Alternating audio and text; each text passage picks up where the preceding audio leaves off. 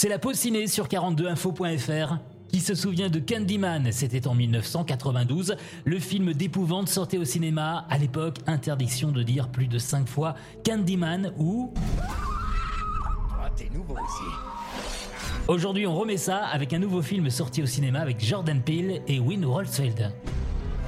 C'est ici, dans ce quartier, que la légende est née.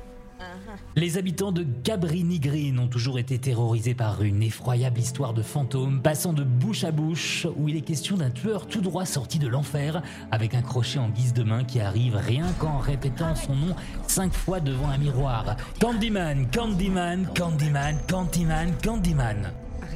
Non, non, je continue. Pas intérêt à dire le dernier. Anthony McCoy et sa petite amie directrice de galerie d'art emménagent dans un appartement luxueux sur le site de l'horreur de l'époque, aujourd'hui complètement nettoyé et reconverti en résidence réservée à une classe sociale jeune et aisée.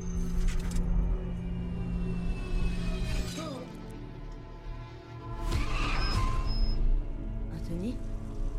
Anthony? Anthony?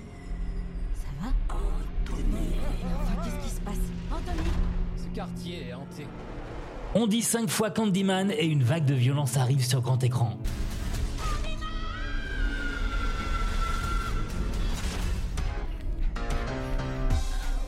Direction maintenant Netflix avec un film documentaire sur la chanteuse Britney Spears. Le doc s'intitule Britney contre Spears. La journaliste Jenny Eliscu enquête sur le combat que mène la chanteuse sur sa liberté. On y raconte les failles d'un système judiciaire américain et la manipulation d'une femme multimillionnaire par son père, alors qu'un nouveau jugement est attendu dans cette affaire ce mercredi 29 septembre. Votre marque, votre enseigne sur ce podcast, contactez-nous sur les réseaux sociaux ou contact@42info.fr.